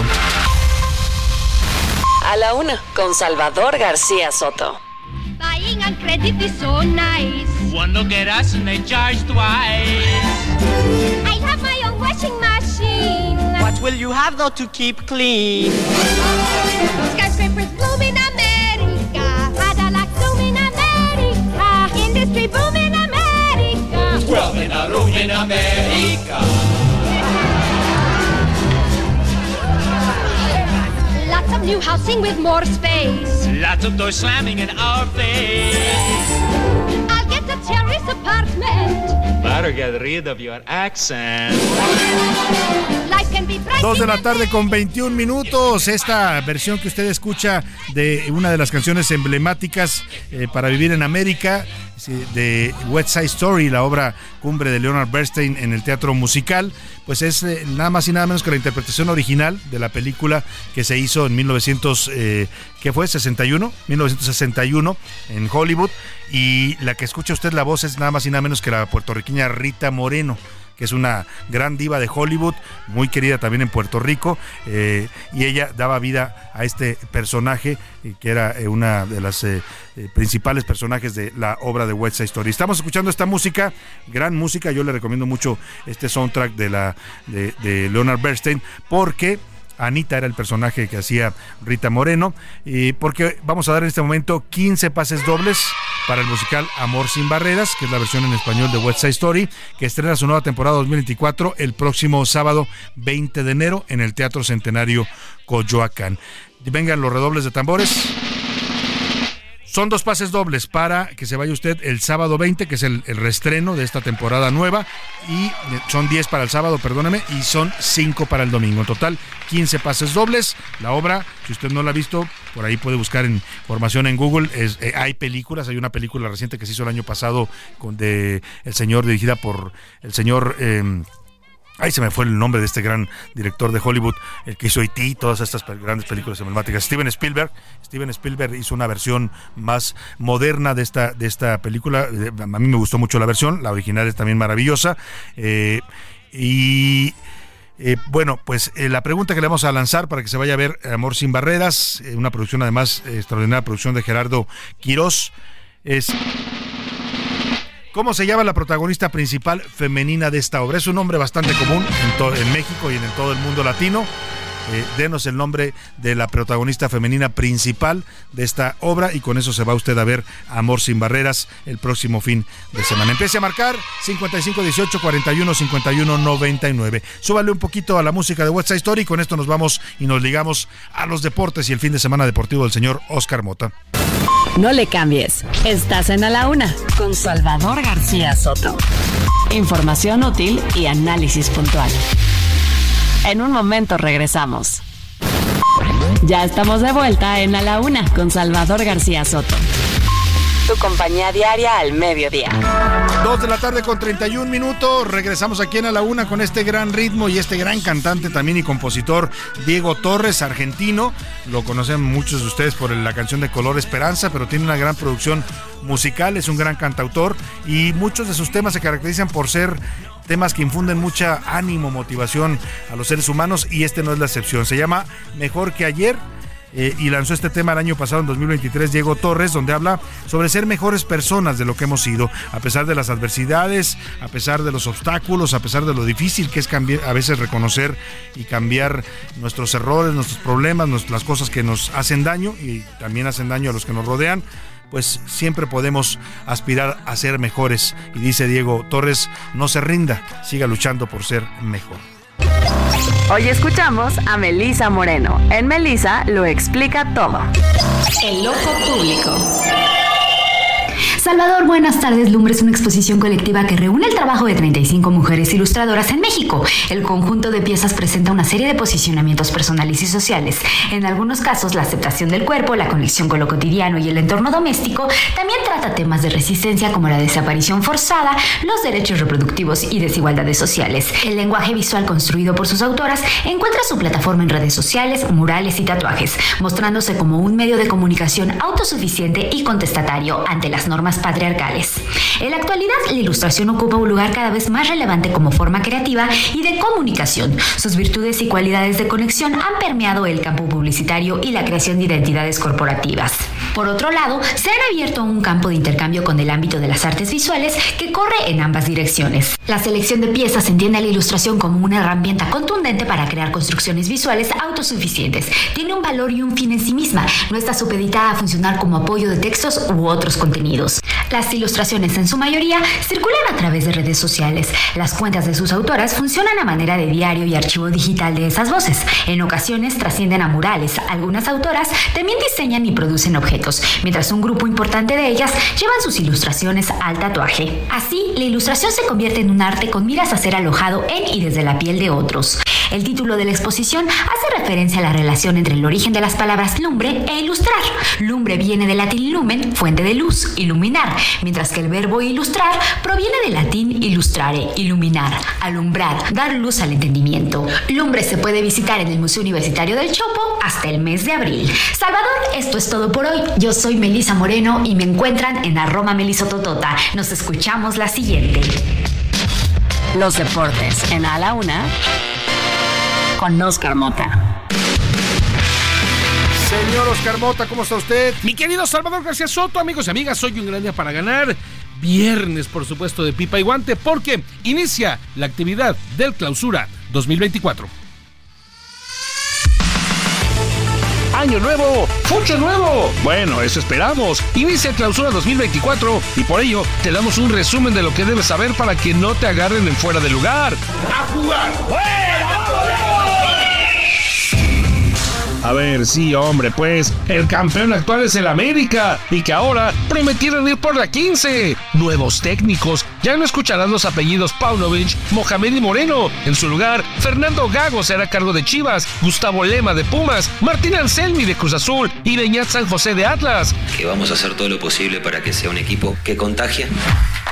Cambios de jugadores. América estaría sin Miguel Ayun y ahora con el chicote Calderón que llegó de Chivas. Nomás mándenlo a dormir temprano, ¿eh? Dinero y Toro Fernández se fueron de Pumas. En su lugar llegaron Rogelio Funes Mori, el peruano Piero Quispe y Guillermo Martínez. Las Chivas esperan cerrar al Chicharito Hernández, sí, el hijo pródigo. Y tendrán más congelado que paleta Alexis Vega. Cruz Azul es un aeropuerto internacional. Toro Fernández, Lorenzo Farabelli, Gonzalo Piovi y los que ven vengan. Venir a México es una liga bastante competitiva. Omar Gobea llegó a Rayados y Juan Bruneta a Tigres. El venezolano Salomón Rondones de Pachuca, Toluca incorporó a Federico Pereira. Además, la novedad será que en este torneo los árbitros informarán de algunas decisiones tomadas en el campo a través del sistema de altavoces de los estadios. Sí, como en la NFL. La idea inicial era que se difundirían los audios de lo que hablan al revisar jugadas en el bar. Pero mejor dijeron, otro día con más calmita. Oscar Motaldrete. Un nuevo torneo, querido Salvador García Soto. Detalles, como lo escuchamos en la nota, eh, los nuevos jugadores. Chivas uh -huh. eh, pretende, está a horas ya de cerrar a Chicharito Hernández. Oye, ¿y este Catwell que está. Eh, Kate Catwell, sí, a mí ya está básicamente cerrado. Es interesante porque es un jugador México-americano, jugó en la MLS y es un, un, jugador de potencia, un jugador rápido, un jugador joven que me parece que obviamente puede funcionar. Lo platicamos aquí, lo de Chicharito apoyaría más al marketing, apoyaría uh -huh. más obviamente pues algunos sí, ciertos sí, al orgullo Chiva. Al orgullo Chiva, pero Cadwell sí sería un refuerzo verdaderamente interesante. Y ojo, eh, la parte había mucha gente que decía, Chiva, no, pues es que solamente con mexicanos. Pues el fútbol está evolucionando, el fútbol está cambiando, el fútbol se hace cada vez más global sí. y bueno, son pasos que está dando obviamente. Pero esa Chivas. norma todavía en Chivas dicen que no la van a quitar. Pero a mí me gusta, o sea, me gusta que los equipos tengan su, su, identidad, pues, ¿no? ¿no? Claro. Creo que eso hay que, hay que respetarlo. Y ojo con esta parte al final. se había mencionado que los árbitros iban a difundir las pláticas que tenían para eh, cuando deliberaban una jugada en el bar. Pero a la mera hora, hace un par de días, los árbitros dijeron, "Ah, mejor vamos a informar solamente lo que pasa a través de los altavoces del estadio, como en la NFL. Yo estoy de acuerdo, porque es una deliberación en la que de pronto pueden salir cosas que el público no debería por qué escuchar, ¿Por ¿no? qué no? Porque el que nada teme, ¿no? El que nada debe, Ah, nada o sea, ¿tú teme. crees que sí deberían difundirlas? Me, me hubiera encantado. ¿Tú qué dices, José Luis Sánchez? ¿Que difundan o no las conversaciones entre los árbitros? Me hubiera encantado. ¿Sí o no?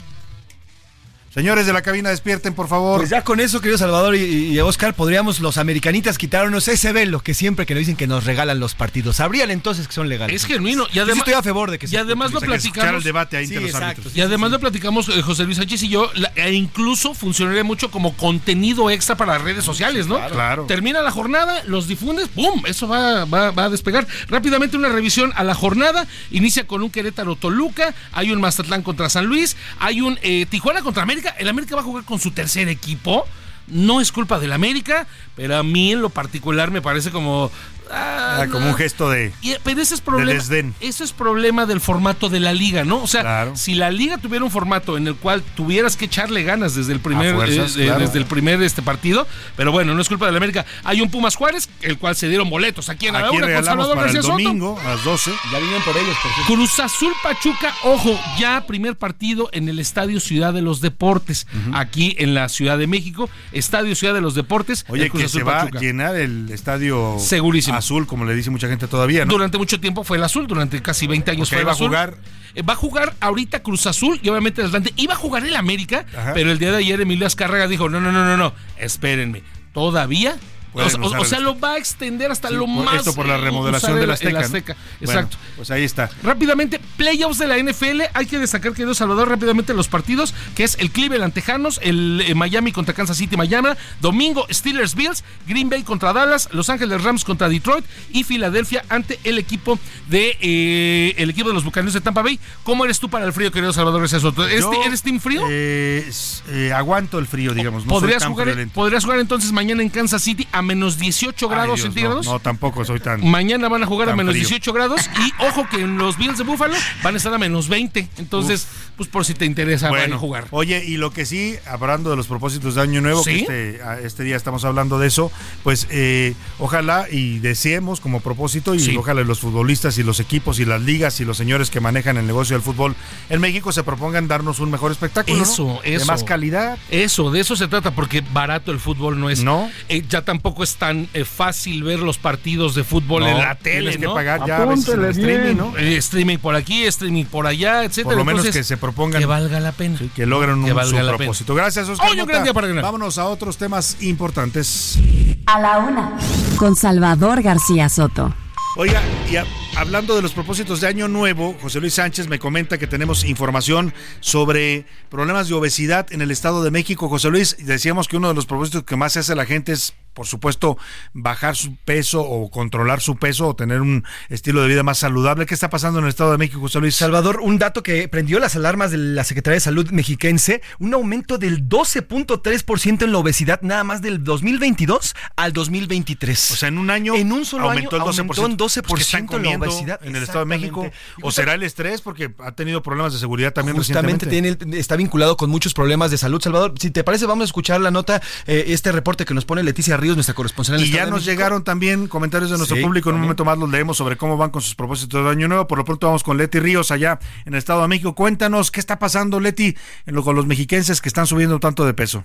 Salvador, un gusto saludarte. Para informarte que durante el 2023 se registraron 93.775 casos de obesidad acumulados en el Estado de México, es decir, 10.615 más que durante el 2022, cuando se contabilizaron 83.160. De acuerdo con datos del Sistema Nacional de Vigilancia Epidemiológica de la Secretaría de Salud, las cifras de la dependencia federal indican que el año pasado la obesidad aumentó 12.7% en el Edomex en relación con el 2022, con colocando a la entidad mexiquense como la primera del país, seguida por la Ciudad de México y Jalisco. Las mujeres mexiquenses son quienes registran mayores problemas de obesidad, el 64% del total con 60.165 pacientes, mientras que los hombres sumaron 33.000 casos. A nivel nacional, los casos de obesidad acumulados en 2023 hasta el reporte de la última semana epidemiológica correspondiente al 24 al 31 de diciembre sumaron más de 772 mil casos, de los cuales el 12,1% fueron registrados en el Edomex. De acuerdo con la nutrióloga del IMSS, Edomex Fabiola Rosas Viveros, enero es el mes del año más alto en consultas en el área de nutrición del instituto, esto como consecuencia de los excesos que se realizan en la temporada decembrina cuando los ciudadanos aumentan en promedio de 5 y hasta 7 kilos. Hasta aquí mi reporte. Muchas gracias a Leticia Ríos allá en el Estado de México. Pues cuidado, cuidado con lo que usted come. Mire, más allá de los propósitos de Año Nuevo, que se logren o no se logren, yo digo que son bastante válidos. Eh, hay que cuidar nuestra salud. Y lo que usted come, esta frase que dice usted es lo que come, no es un lugar común, es una realidad. Si usted come comida basura, comida chatarra, pues su cuerpo va a reflejar eso. Si usted come comida saludable, también lo va a reflejar su cuerpo. Y hay que tener mucho cuidado porque hay un estudio de la UNAM que ahora nos va a comentar José Luis Sánchez eh, sobre por qué los mexicanos estamos engordando tanto y por qué eh, nos, nos cuesta tanto trabajo controlar nuestro peso. Pues porque cada vez tenemos una oferta mayor de comida chatarra. ¿Qué dice el estudio de la UNAM, José Luis Sánchez? Salvador es un estudio que lo publica la Universidad Nacional Autónoma de México de manos del investigador Agustín Rojas Martínez, técnico académico del Instituto de Investigaciones Económicas, y relaciona, Salvador, desde 2000 al 2023, el crecimiento directamente proporcional en la cantidad de tiendas de conveniencia, estas tiendas que ya son famosísimas en todo el, en todo el país. Sí, las que llevan 2X, ya sabe usted, y que- muchas otras, ¿no? la del Las número que- 7 y número demás. 7 y todas esas, Exactamente. que están por todos lados. Están en todos lados. Todo el mundo tenemos en- como referencia incluso de calles. ¿Dónde uno- te veo? Ahí, en el OXO. Exactamente. Y bueno, pues este estudio revela que justamente a la par del 2000 al 2023, es decir, en 23 años, hubo un crecimiento del 170% de estas tiendas en el país. ¿Cuánto? 170%. O sea, se duplica, no, no, bueno, prácticamente se- se teníamos, triplicaron. fíjate, teníamos 20 mil, hoy estamos con 387 mil. En el 2000 había 20 mil. 170%. Exactamente. Y esto además ha golpeado directamente en un aumento desde el 2000 al 2023 en casi 50% en el aumento en el consumo de, can- de productos hiper o super calóricos. Claro, el problema es que al haber cada vez más tiendas de esas que están más cerca y a la mano de la gente, eh, usted va a cualquier colonia ya popular incluso y hay un, una de estas tiendas de conveniencia de cualquiera de estas marcas y, y entra usted y lo único que le venden es comida chatarra. O sea, no, no venden productos saludables. Ojo con esto, autoridades de la Secretaría de Salud, esas tiendas deberían estar obligadas por ley a tener también y ofrecer productos saludables, porque en la mayoría usted llega y encuentra pura porquería. Y cuando la gente tiene hambre y necesidad, pues ¿qué va a comer? Lo que tiene a la mano. ¿Y qué tiene a la mano?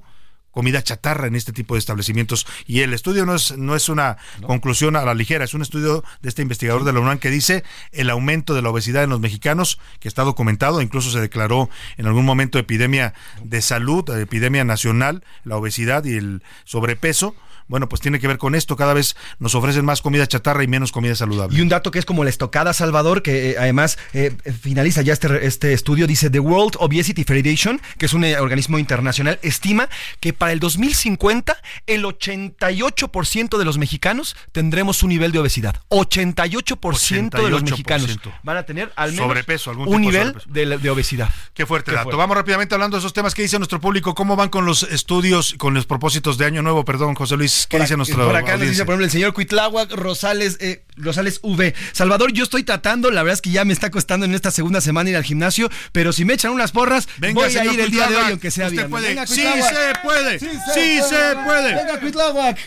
Me dice por acá también la señora Romina, yo me prometí dejar el cigarro, Salvador, llevo dos semanas que estoy sufriendo, pero se los prometo que lo voy a Bien, lograr. señora Romina, sí se puede dejar el tabaco, eso que dicen que es muy difícil, no, se requiere nada más buenas razones. Exactamente. El señor Francisco G nos dice, Salvador, buenas tardes. Yo, uno de mis propósitos es ver a mis hijos. He perdido mucho contacto con ellos ahora Mira, que ya son bueno. grandes y pues tengo destinado verlos por lo menos una vez a la semana para, dice, para restablecer eh, lazos, no dice por acá. Gran propósito, yo le deseo con todo el corazón de verdad que lo logre, eh, que se acerque más a sus hijos, eso es algo que siempre debemos procurar eh, para tener pues una unión familiar y pues para que la familia marche mejor. Nos dicen por acá también eh, sobre el tema de la Constitución. Buenas tardes, Salvador. Eh, sobre el tema del presidente, es una actitud de berrinche, capricho y autoritarismo del presidente Solamente. no acudir a esta No gran- tiene ningún otro sentido más que lo que acaba de decir nuestro radio escucha. ¿eh? Mire, por ejemplo, la- por acá la señora Francisca nos dice, yo me he prometido no tomar refresco y además ya no le voy a dar refresco a mis hijos. voy a darles puras aguas y aguas frescas que hemos Qué perdido buenos tradición. propósitos, ¿eh? Las aguas frescas son mucho más deliciosas y saludables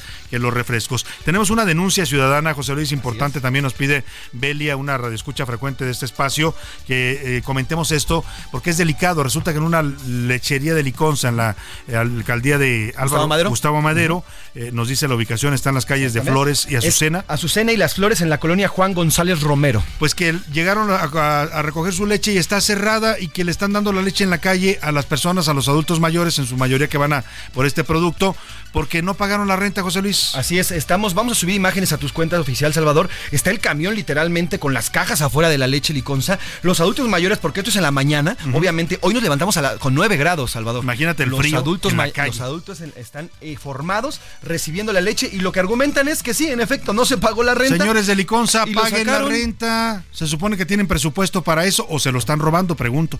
Ahí está la denuncia de nuestra radioescucha Belia, que atiendan esta problemática ahí en la alcaldía de Gustavo Madero. Siete meses nos acusan que no han pagado en siete meses la renta. Qué barbaridad.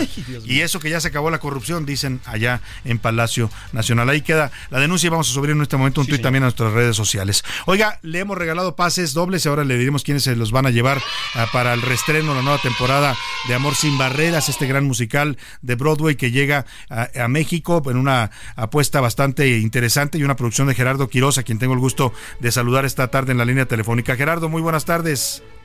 ¿Cómo estás, Chava? Muy Eh, muy buenas tardes. Feliz año, hermanito. Igualmente. gusto de a todo el público del Heraldo Igualmente Radio. para ti, Gerardo. y ustedes, la verdad, siempre apoyan las artes escénicas y me da mucho gusto que en este caso pues estemos regalando boletos para todos los radioescuchas de El Heraldo para nuestro regreso a la cuarta temporada de Amor sin Barreras eh, a partir del 20 de enero, mi querido hermano. Y te vas además, Gerardo, eh, yo decía actor, locutor, productor y además uno de los mejores productores, diría yo, que hay en este momento en, de teatro en México. Eh, te vas a, uno de los grandes clásicos con esta obra en esta cuarta temporada. Cuéntanos qué va a ver el público y invítalos a que vayan a esta nueva temporada de Amor sin Barreras. Sí, hermanito, pues van a ver una producción con licencia internacional. Como tú sabes, es una historia que data de los años 50, finales de los 50, y que ha sido merecedora la historia de, además de muchos premios, tanto en el aspecto cinematográfico como en los espectáculos en vivo internacionales, pues de películas exitosísimas como la de Joshua Kiris, en su momento Rita Moreno, Natalie Wood, finales de los años 50, y después, bueno, el musical que ha dado la vuelta al mundo y que ha tenido un gran éxito en Broadway. Pero hace dos años, tú te acuerdas muy bien que también Steven Spielberg. Steven Spielberg, una nueva versión, muy buena, muy buena. ¿A ti te gustó esta nueva versión? Buenísima. Sí. Me encantó, sobre todo porque regresa a las, digamos que a la edad original del libro cinematográfico, en los personajes, por ejemplo, de María y de Tony, ¿no? Más jóvenes. Eh, incluso es más creíble el que por el amor se olviden un poco pues de, de- de todos los prejuicios de razas y de territorios que había en el West Side de Nueva Oye, York. y, y además un, un gran acierto de esta versión de Steven Spielberg es que ya era con actores latinos, porque la versión original, pues muchos eran actores sajones que se maquillaban para parecer latinos. Correcto, incluso hay por ahí un rumor ya de muchas décadas que en el caso de Natalie Wood había un playback ahí en las canciones, pero créeme que es más que nunca está vigente este tema de que el amor rompe las barreras, que debemos de hacer a un lado prejuicios, que al final no debe haber emocional y espiritualmente fronteras eh, para disfrutar nuestro corto paso por el planeta. Y la música es preciosa, como tú lo sabes. Una obra maestra, digo yo. Así es, la concepción de Jerome Robbins es maravillosa, la música de Steven Sondheim, todo está servido con orquesta en vivo en el Teatro Centenario Coyoacán para que el público del Heraldo Radio, Heraldo TV vengan y disfruten el talento de más de 30 artistas en escena. Tú me decías que van a ver, van a ver un grupo completamente entregado que lleva prácticamente ocho meses trabajando juntos, que ya El vestuario ha logrado premios y críticas muy buenas a nivel internacional. La consideración de la editorial norteamericana de reconocernos como una de las mejores producciones que hay ahorita de Amor sin Barreras en nuestra versión en el mundo. Entonces, qué mejor que en México y después de la pandemia, sobre todo, sigamos apoyando a tantos artistas y tanto talento que se quedó prácticamente dos años sin trabajo cuando el COVID y ahora ver en vivo con toda la certeza y seguridad de que van a salir sonriendo, llorando o riendo y que vamos a tocar su alma a través de ideas y sentimientos preciosos de West Side Story, Amor sin Barreras. Pues ya le regalamos 15 pases dobles, 10 para el sábado, que es el restreno, el reinicio de esta cuarta temporada de Amor sin Barreras, 5 para el domingo. Y si te parece, escuchamos, eh, eh, Gerardo, los ganadores. ¿Tenemos ya ganadores, José Luis Sánchez? Ya tenemos a los ganadores, se fueron volando, Salvador. Saludos, Gerardo. Bueno, sábado a las 5 de la tarde, Samantha Villanueva, Eugenio Escobar, Margarita Olvera, Quintero, Rocío Monroy y Brenda Padilla. Sábado a las 8, Noemí Flores, Max Aguirre, Francisco Zacarías y Juan Antonio. Y para el domingo, Joaquín Mondragón, Beatriz Hernández, Jorge Martínez, Alma Karina eh, Romero y Luz María Ibarra. Pues recuérdale, recuerda a nuestro pueblo y Gerardo la invitación para que vaya al Teatro Centenario este próximo fin de semana, pues a ver esta maravilla de obra y esta gran producción que están haciendo. Sí, Amor sin Barreras, West Side Story, un clásico, como tú dices, internacional, en vivo con grandes artistas mexicanos a partir de este sábado 20 de enero, sábados y domingos y hasta el 18 de febrero en esta cuarta temporada. Y quiero decirles a ustedes que cada semana tendrán esos pases de regalo con mucho gusto Ah, para el Qué gran detalle. Qué gran detalle para nuestro público. Te lo agradecemos mucho, Gerardo. Te mandamos un abrazo y todo el éxito en esta cuarta temporada de Amor sin Barreras. Vamos a ir a verla sin duda alguna. Un abrazo, que Dios los bendiga y agradezco mucho la entrevista, Igualmente. hermanos queridos. Muchas gracias. Es Gerardo Quiroz, actor, locutor, productor de teatro y de televisión. Y yo se la recomiendo. Ya dijo él, la obra está reconocida incluso a nivel internacional. Vámonos con los curiosos de San Lázaro. Nos vamos a despedir de ellos que esta vez le cantan a las campañas y al desbarajuste de las elecciones que tenemos en México. Con ellos nos despedimos. Que pase una excelente tarde. Provecho. Aquí lo esperamos el lunes a la una. y pone su muñeco cómo está el enredo para la próxima elección. A la oposición no entiendo, todo es pura ambición. No les importa el pueblo y menos la elección. Los fosfofos fueron por un sí y un cartón. Postulan un troncazo con gran celebración. En la alianza se prometen de todo compartir. Se cruzan intereses y oran y hacen así. Morena va derecho, va sin preocupación. Allá atrás a lo lejos viene la oposición. Por hoy termina a la una con Salvador García Soto. El espacio que te escucha, acompaña e informa. A la una con Salvador García Soto.